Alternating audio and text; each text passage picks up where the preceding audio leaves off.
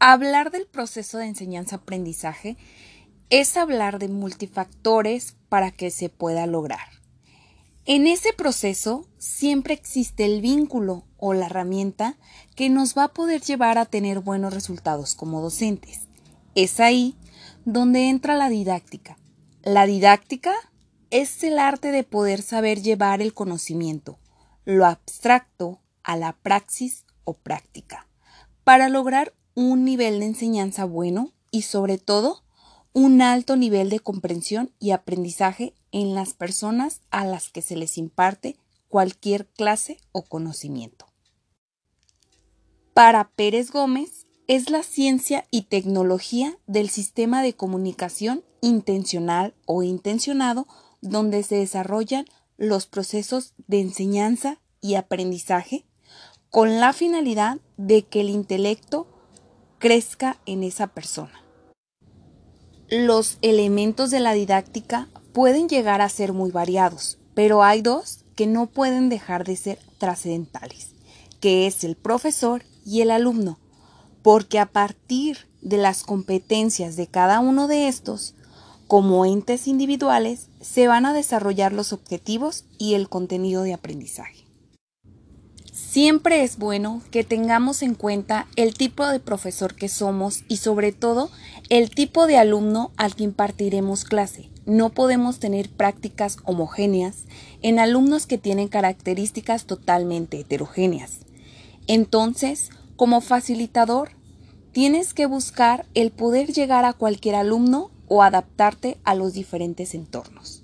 La didáctica desde épocas antiguas ha existido y en la actualidad nos enfrentamos a un gran reto, las clases virtuales, que por cuestiones de salud de la pandemia, el enfoque de aprendizaje ha cambiado de ser presencial, donde el profesor caía en las teorías magicentristas, donde era el actor principal y se ocupaba de su presencia para poder llevar los procesos de aprendizaje y estar en contacto físico con el alumno, ahora el enfoque o metodología es diferente. Cobran gran relevancia los objetos de aprendizaje o el entorno virtual, que es lo que está absorbiendo nuestra educación. Gracias a la innovación y el constante cambio que vive esta situación, solo los que se adapten a este proceso son los que podrán sobrevivir o subsistir en el sistema educativo. Un objeto de aprendizaje es un conjunto de recursos digitales con un propósito educativo, constituido.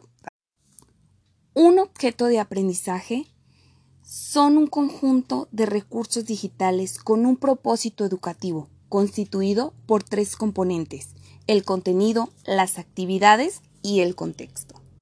Los objetos de aprendizaje actuales blogs, wiki, infografías, plataformas como Zoom, Meet, Classroom.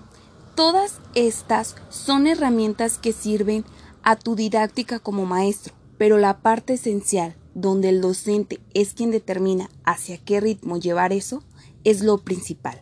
Sí, se podrá hacer de forma virtual, pero no debemos perder de vista los objetivos y los contenidos que impartimos en cada una de las clases, que tienen que ir demasiadamente intencionados a lo que queremos enseñar. Es ahí donde entra la didáctica, cómo le vamos a hacer para que cualquier contenido en cualquier grado de escolaridad sea totalmente intencionado, con las funciones netamente específicas para lograr un proceso de aprendizaje en nuestros alumnos. Si la metodología y los recursos deben de ser cautelosamente elegidos de acuerdo a los objetivos y al propósito de enseñanza que están establecidos. Ahora que es de forma virtual, no se puede dejar de lado, se debe entender en qué posición está el alumno, con qué herramientas tecnológicas cuenta y sobre eso comenzar a diseñar tu proceso de aprendizaje. Ahora el alumno debe ser autodidacta. El docente debe ser el encantador. La didáctica es esa magia que le permite hacer la diferencia en la enseñanza-aprendizaje.